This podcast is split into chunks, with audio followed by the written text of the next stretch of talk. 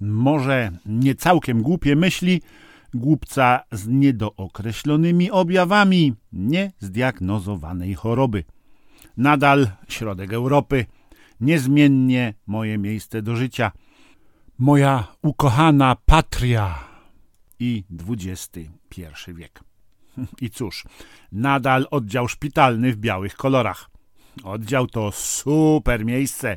Wiem, bo dość długo zwiedzałem kilka metrów izolatki i musiałem siedzieć cicho.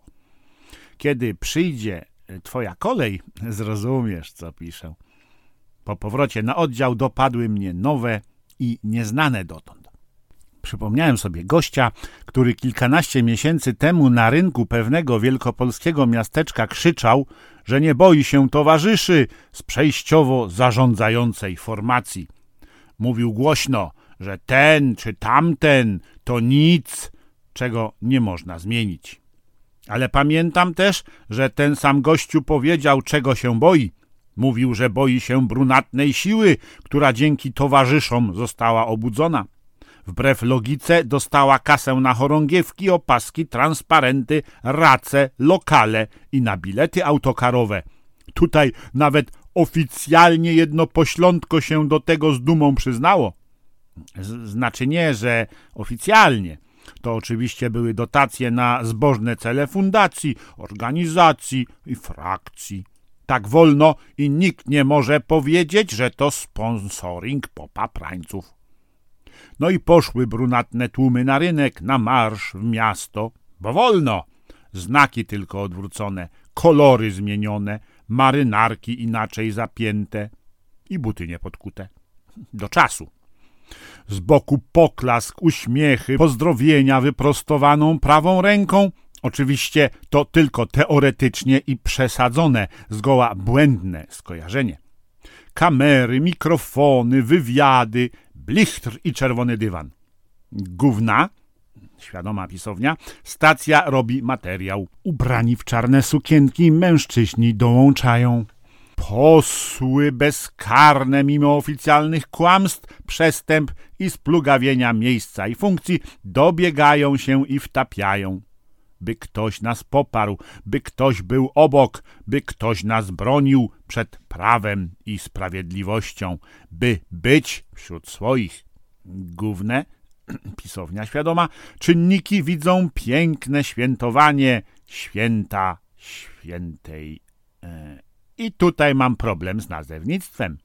Mówią, krzyczą, dyskutują, przekonują z chorym podnieceniem na twarzy, że to samo dobro i tylko skarlałe i zwyrodniałe komuchy nie rozumieją, bo to komuch logiczne i co komuch może zrozumieć z tego, co Pan mówi.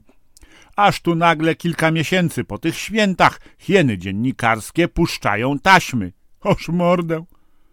Jasno, czytelnie, prawa ręka w górze, hasła uśmiechy, bo wolno, bo i tak.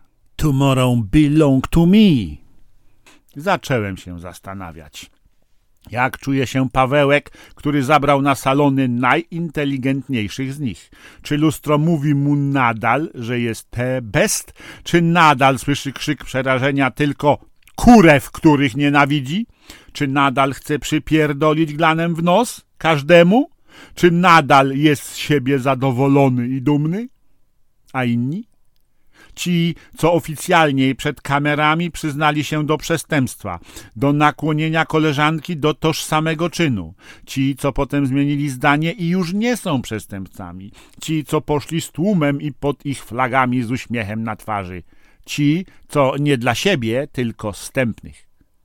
Ci, którzy przed kamerami świata zaklinali, że tylko chorzy na umyśle mogą w tej pięknej młodzieży zobaczyć coś niebezpiecznego, że to taki nasz słowiański zwyczaj, że to przecież ci sami młodzieńcy i dziewczęta służący do mszy na Jasnej Górze.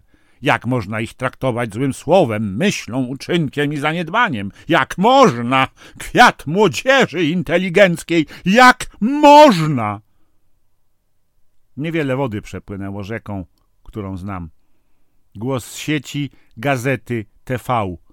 Głos biskupa pierońsko-niepokornego, że coś tutaj śmierdzi, że w Polsce rodzi się rasizm i faszyzm, że wdepnęliśmy w gówno. Niestety, nie na szczęście. że Kościół katolicki odwraca głowę i nie ze wstydu odwraca, by mieć alibi za każdym razem. Opinia autora tekstu.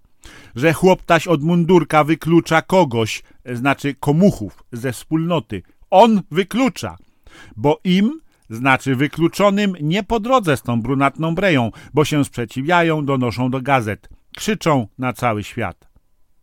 Wiem, że po psychicznych przyjdą w pierwszej kolejności. Wiem, że nie oszczędzą. Taki zwyczaj. Wiem, że mocno już zasznurowali podkute buty. Wiem, że z obłędem w oczach patrzą na flagi. Wiem, że są gotowi śpiewać. Nie w lesie, a na ulicy, rynku, marszu. Tomorrow belong to me. Cholera, przyszedł lekarz. Izolatka. Może i dobrze. Obywatel szóstego piętra.